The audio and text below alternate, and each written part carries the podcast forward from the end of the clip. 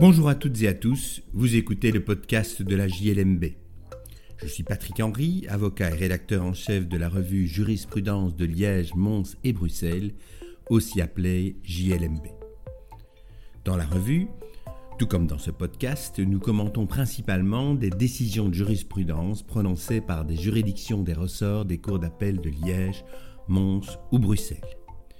Cette semaine, je vais vous parler de l'accueil des migrants, fin de l'état de droit Point d'interrogation.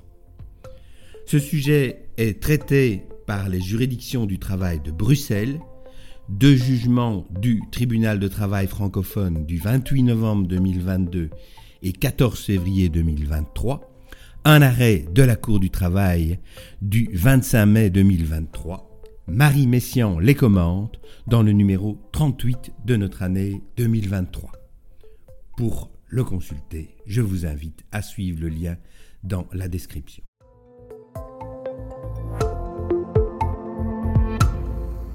Les faits sont particulièrement actuels et malheureusement d'une banalité affligeante. Des personnes de nationalité étrangère sont arrivées en Belgique et elles ont demandé un statut de protection internationale. En vertu de nos dispositions, elles ont donc droit à l'accueil. Et le gouvernement estime ne pas avoir les moyens de le leur donner, être complètement dépassé. Son réseau d'accueil est saturé et il a mis en place diverses mesures pour limiter ce droit à l'accueil, dont notamment l'instauration d'une liste d'attente qu'il faut remplir électroniquement, ce qui pose évidemment un certain nombre de difficultés parce que tout le monde n'est pas au courant, tout le monde n'est pas capable, etc., pour espérer obtenir avec des semaines de retard une possibilité d'accueil. Dès lors, des actions ont été introduites devant les juridictions du travail pour forcer l'État à accorder l'accueil aux personnes demanderesses et plus de 7000, 7000 décisions ont été prononcées condamnant l'État. Dans un premier temps, ça a été des décisions dans lesquelles on a rencontré les arguments de l'État qui invoquaient essentiellement la force majeure, disant que son réseau était saturé, qu'il n'avait pas les moyens, qu'il essayait de créer des centres complémentaires mais qu'il se heurtait à des difficultés parce que les bourgmestres n'en voulaient pas, etc. Tous ces arguments ont été balayés par les jugements successifs et, in fine, l'État ne se défend même plus. Il comparait, se contentant de se référer à justice, attendant donc une condamnation pour, encore avec des semaines de retard, enfin accorder l'accueil aux personnes qui ont obtenu le bénéfice d'une condamnation. Des astreintes ont été imposées à l'État d'un montant euh, important, mais l'État ne les exécute pas. La Cour européenne des droits de l'homme a été saisie, l'État belge a été condamné plusieurs centaines de fois à accorder l'accueil, à exécuter le paiement des astreintes, mais l'État ne s'exécute pas, il continue de la même façon. Et nous avons ici trois décisions, trois décisions exemplaires, qui sont prononcées la première le 28 novembre 2022, sur le plan de la procédure, elle présente l'intérêt d'accueillir une action collective en disant qu'il y a connexité entre la situation des différentes personnes et qu'une euh, seule action euh, pouvait être introduite, d'autant que nous avons un dossier de pièces identiques pour chacun des demandeurs. C'est le principe d'économie de procédure, nous dit le tribunal, qui doit autoriser ce recours à une action collective.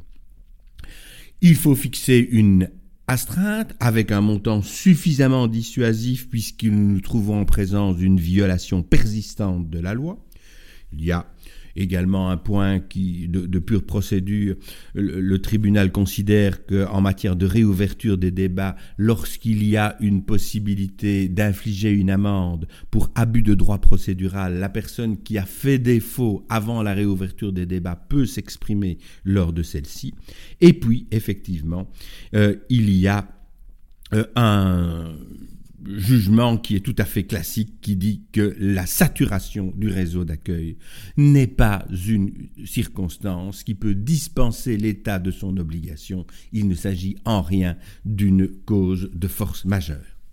Dans le second euh, la seconde décision, 14 février 2023, le tribunal francophone de Bruxelles, toujours en référé, maintient sa position et décide d'infliger une amende au montant maximal euh, à l'État. Je, vous cite les, attendus essentiels.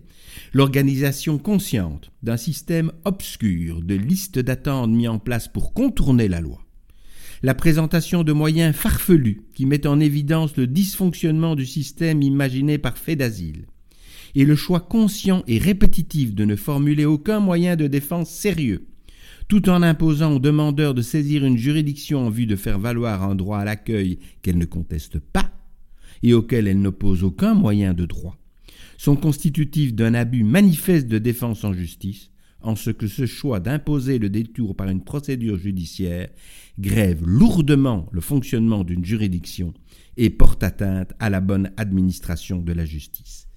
Amende maximale 2500 euros qui est donc imposée à l'État belge. Le tribunal ajoute que le système illégal de liste d'attente exclut certains demandeurs du droit à l'accueil pour le seul motif qu'ils n'ont pas suivi les instructions en vue d'être inscrits sur cette liste et leur impose de recourir à la justice pour faire valoir un droit évident.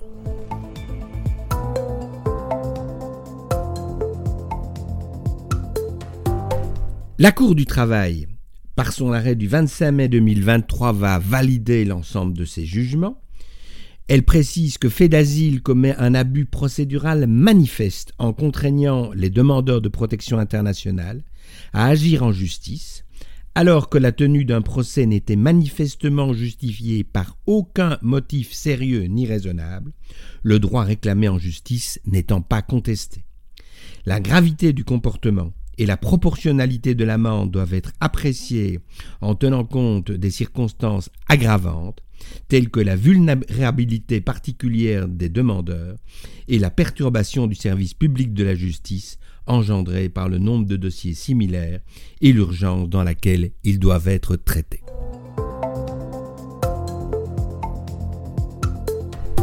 Marie Messiaen analyse ces trois décisions sous un titre bien évocateur le recours en justice une condition extralégale du droit à l'accueil.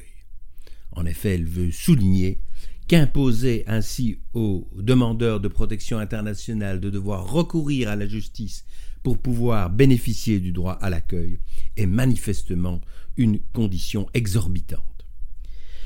Elle souligne aussi que dans les trois décisions qui ont été analysées, nous avons extrêmement peu de détails sur les circonstances qui ont amené les demandeurs de protection internationale à arriver en Belgique. On sait qu'il s'agit d'hommes, on sait euh, qu'ils ont quitté leur pays et c'est à peu près tout. Ce qui signifie donc que les décisions qui sont prononcées sont des décisions de principe qui ne sont pas liées à une situation particulière qui toucherait l'une ou l'autre personne. C'est donc le droit en lui-même qui est appréhendé par ces décisions. Elle souligne aussi que les dispositions de droit judiciaire sont ici utilisées au service des droits fondamentaux sous plusieurs angles, notamment la recevabilité d'une action collective, ce qui vient évidemment faciliter l'exercice du recours pour les demandeurs de protection internationale, mais aussi les dispositions en matière euh, d'amende civile ou de réouverture des débats. Euh, elle en vient ensuite à la question de l'instrumentalisation de la justice par fait d'asile et l'État belge.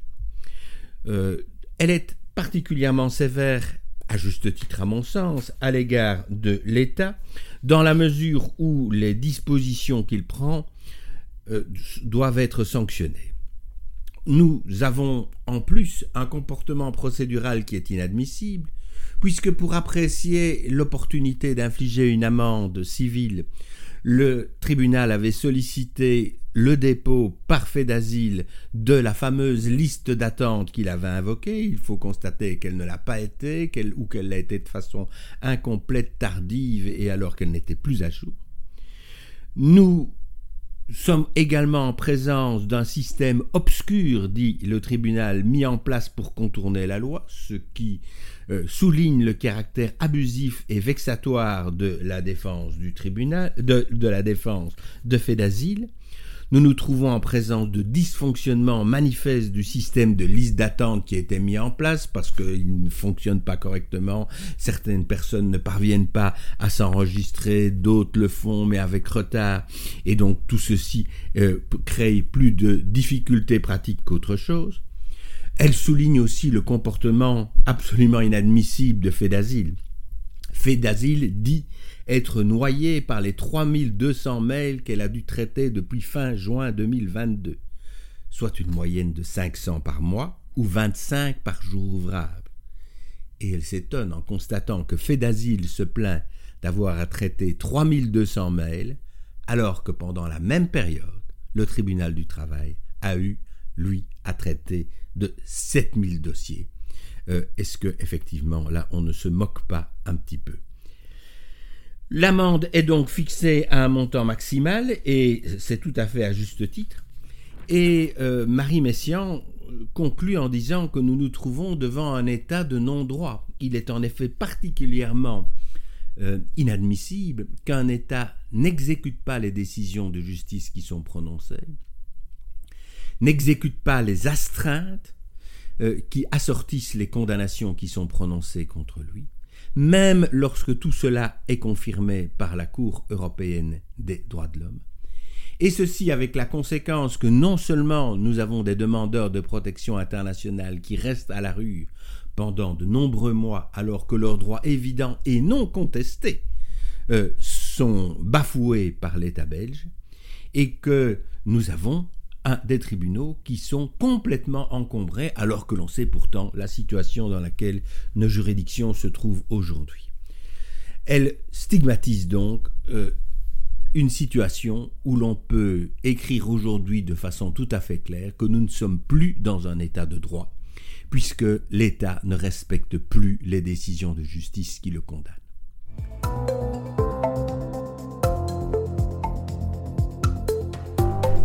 Je voudrais ajouter une réflexion personnelle. Euh, je pense que nous nous trouvons effectivement ici en présence d'une situation qui est particulièrement grave. Un jugement, c'est ce qui doit mettre fin à un conflit. Comme le dit Bruno Daillé, la fin du jugement, c'est la fin du conflit. Il importe finalement relativement peu que le jugement soit juste. Bien sûr, il vaut mieux qu'un jugement soit le plus juste possible, en sachant que la justice absolue est évidemment un idéal difficile à atteindre. Mais ce qui est essentiel, c'est que le jugement intervienne et qu'il mette fin au conflit. C'est une condition de paix dans notre société. Le jugement est tombé, le conflit est terminé, on exécute de la façon dont le juge l'a dit. Eh bien ici, nous nous trouvons dans une situation où ce principe cardinal de l'organisation sociale est écarté. Un jugement est prononcé, cela ne met pas fin au conflit, parce qu'une partie, et pas n'importe laquelle, s'autorise effectivement à faire comme si ce jugement n'existait pas. Et ça, c'est d'une gravité exceptionnelle dans un État démocratique. C'est tout à fait à juste titre qu'on parle ici de la fin de l'État de droit. Voilà qui conclut cet épisode du podcast de la JLMB. Je remercie Marie Messiaen pour son article qui, je le rappelle, figure dans le numéro 38 de notre année 2023. Je vous remercie pour votre écoute et vous invite à vous abonner au podcast sur la plateforme de votre choix afin de ne pas manquer nos prochains épisodes. À la semaine prochaine pour l'analyse d'une nouvelle décision de jurisprudence.